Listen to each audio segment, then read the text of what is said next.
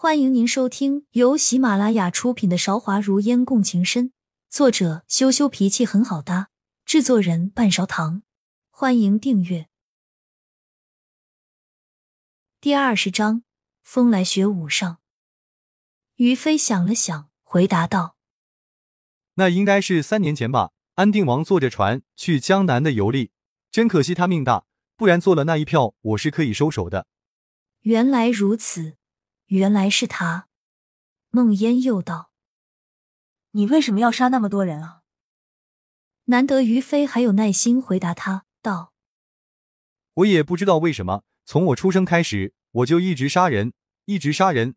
我不知道为什么，只知道听从命令。我杀过很多的人，从来没有失手过。”梦烟笑了出来道：“还吹牛呢？”这次你刺杀当朝的皇上，不就失手了？于飞不想听到梦烟否定自己，马上急着反驳道：“如果不是因为他的妃子帮他挡了那一剑，他早就死了。”让你去杀皇帝的人，有没有告诉你为什么？梦烟试着转移话题。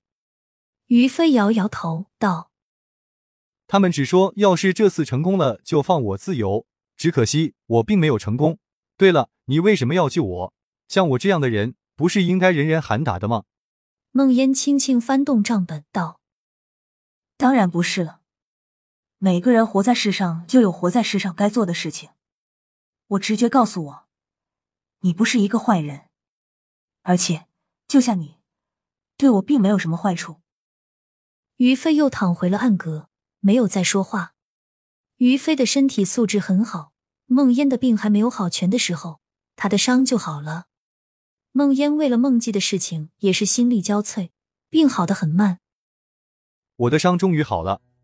万年前脚刚走，于飞马上跑出暗格，伸着懒腰，心情看上去很好。梦烟满脸愁绪说：“心情好久出去晃悠晃悠，省得我想事情的时候看见你，心烦。”于飞嬉皮笑脸的凑到梦烟面前道。别这样被心情干扰嘛！听说上京的酒楼茶肆晚上十分热闹，今天不惊行，不如我们去逛逛怎么样？这些天闷在家里，梦烟听了于飞的话，有些心动了，点点头，想起那天晚上的惊险情况，说：“那你可千万要保护好我的安全，不能跟我走散了。有我在，你就放心吧。但是你要不要换一身男装，这样安全点？”于飞拍着胸脯跟梦烟保证。梦烟想了想，也觉得换上男装出门方便一点，说：“是个好主意。但是你想想，我们要去哪里找男装呢？你们家不是开布庄的吗？仓库应该就在附近吧？里面肯定有男人穿的衣服。正好我也想换换我身上的，我去拿两件来。你准备银子怎么样？”于飞看上去准备十足。梦烟知道。他想这件事情，应该已经想了很久了。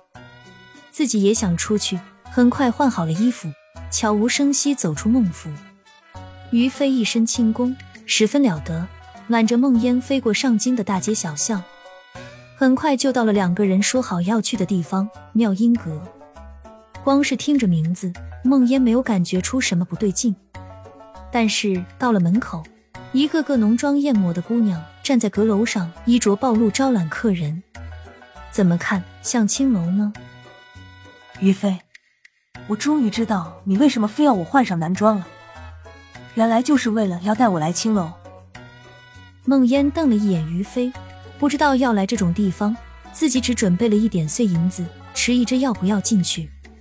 于飞揽住梦烟的肩膀道：“走吧，我是特意让你换上男装。”要带你见识一下这里，让你也好好学学女应该怎样勾人魂魄，免得以后被你夫君嫌弃。听了于飞的话，梦烟心中是既娇羞又羞耻，掐着他的腰，不顾于飞在一旁的嘶吼，走了进去。既期待又忐忑，早就听说这是天下美人聚集最多的地方，是天下最大的销金库，如果不进去见识一下，以后恐怕会遗憾。两位小爷，想要点什么样的姑娘？刚进门，一位满脸粉都盖不住皱纹的老妈妈便迎上来，一脸谄媚的看着于飞。于飞右手一挥，甩出几张银票，道：“自然是最好的姑娘。听说你们阁里的风雪舞姑娘是你们的新花魁，每晚只有五个客人能听到她的琴声，就给我空出两个位子吧。”老妈妈脸上还是笑着，却有些为难，道：“小爷是个生面孔，怕是不知道呢。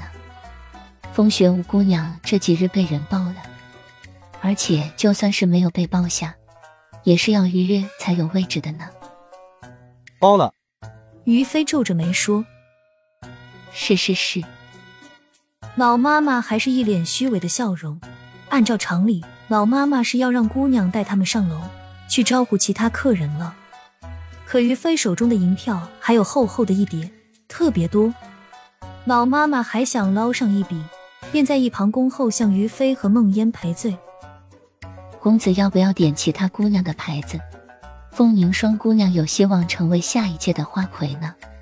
她是雪舞姑娘的妹妹，亲手调教出来的，差不到哪里去。梦烟扯扯于飞的袖子，待在这大厅里，她总觉得不安，生怕被人认出来。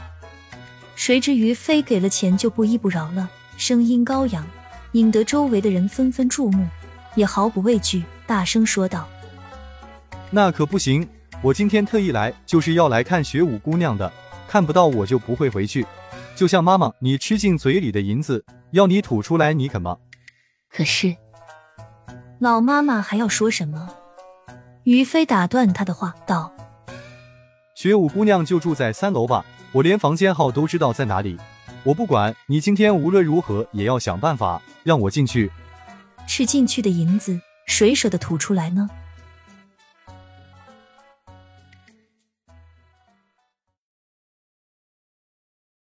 亲爱的听众朋友，本集已播讲完毕，欢迎您点赞、评论、订阅专辑，下集更精彩。